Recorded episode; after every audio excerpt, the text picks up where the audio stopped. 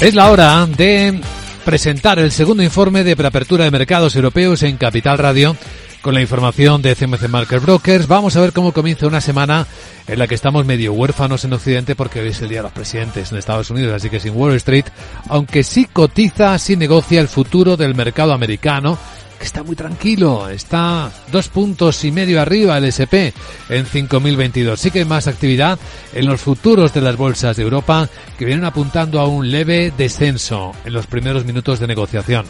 ¿Leve de cuánto? Se preguntarán ustedes, pues de tres décimas, dice el futuro del Eurostox 4.763, que baja, por ejemplo, más que el futuro del IBEX 35, que está, pues eh, ahora mismo Cinco puntos de recortes, nada, en 9.910, prácticamente en el mismo nivel con el que cerró el pasado viernes, la pasada semana.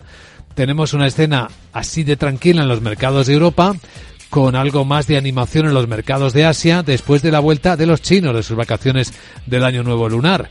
Ya han vuelto a cotizar las bolsas de la China continental, Shanghai a punto de cerrar, sube un 1,5%, intenta recuperar las subidas de la pasada semana de los que sí que ya estuvieron activos. Shenzhen, donde cotizan las tecnológicas chinas, sube nueve décimas, pero la bolsa de Hong Kong sigue negativo. Caídas del 1%, la más negativa de toda la sesión de Asia porque vemos subida a Corea del Sur el 1,2%, ya vimos cerrar a la bolsa de Tokio con un mini recorte, bueno, inapreciable, no llegó ni siquiera a una décima, es decir, el Nikkei sigue en los máximos de 34 años. Los datos publicados en Japón muestran unos pedidos de maquinaria que subieron un 2,7%, que es un poquito más de lo que se esperaba. En China no han animado los datos del año nuevo lunar, en los que hemos visto marcar un récord de gasto de turistas de 88 mil millones de dólares al cambio. Es un incremento superior al 43% respecto al año pasado, aunque como han subido tanto el número de viajes, un 35%, lo que sale en la ratio, y en esto ponen también el foco algunos medios occidentales, es que el gasto por turista todavía no ha recuperado, que sí el volumen, ¿eh? pero no ha recuperado el gasto por turista individual los niveles de antes de la pandemia. Y esto por el lado asiático, con también movimiento de empresas tecnológicas. Ya veremos qué pasa en Europa en cinco minutos en cuanto abran las bolsas. Sandra Torrecillas, buenos días. Buenos días. Eh, nos vamos a ver si se refleja en la bolsa de París esa revisión a la baja que han hecho de, para el crecimiento de la economía para este año desde el 1,4 hasta el 1%. Citan la guerra en Ucrania y en Gaza y también la ralentización de los principales socios comerciales de Alemania y de China, lo que va a suponer un recorte inmediato del gasto público de 10.000 millones de euros.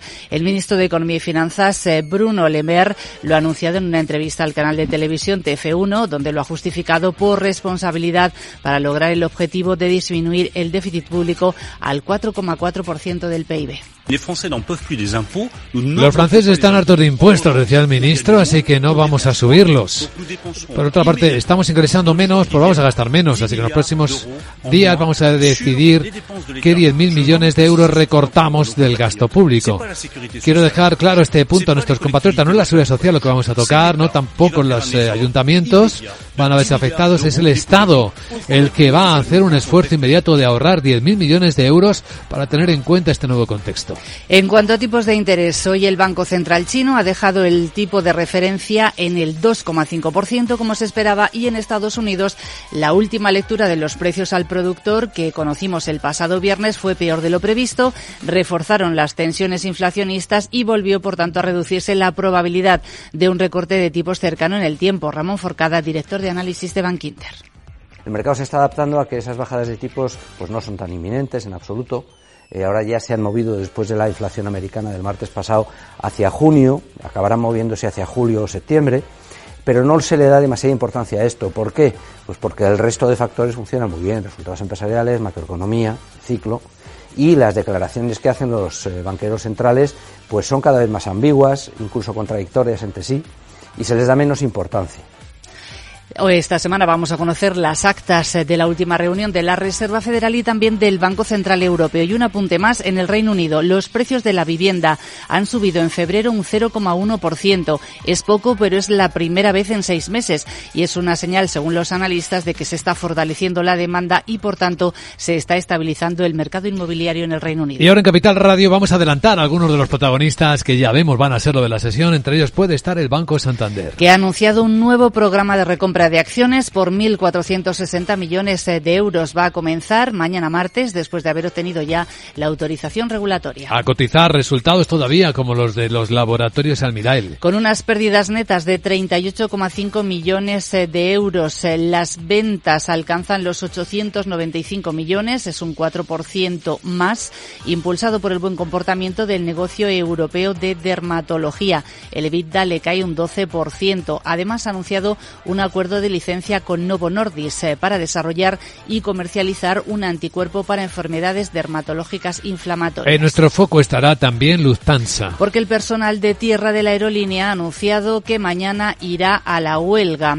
Eh, lo ha anunciado el sindicato Verdi y los trabajadores exigen más salarios. Los aeropuertos afectados serán Frankfurt, Múnich, Hamburgo, Berlín, Düsseldorf, Colonia y Stuttgart. En el lado inquietante de las noticias está también Forvia, que es un fabricante de componentes para automóviles y que ha anunciado miles de despidos. Sí, es la antigua Faurecia y ha dicho que va a eliminar hasta 10.000 puestos de trabajo en Europa durante los próximos cinco años.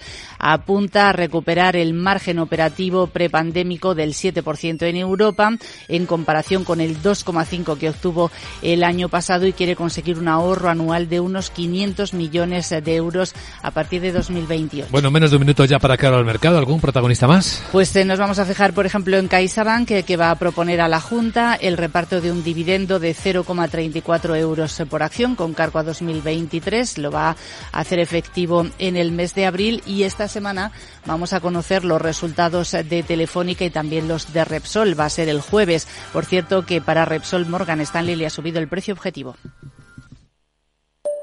Mario, que eso de que no te da tiempo a pillar el tren.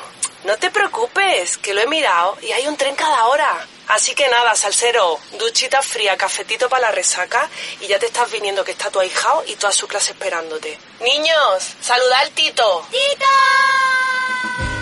En Renfe tenemos la mayor frecuencia de trenes de este país. Nadie te da más. No todos los trenes son como Renfe. Renfe, tu tren.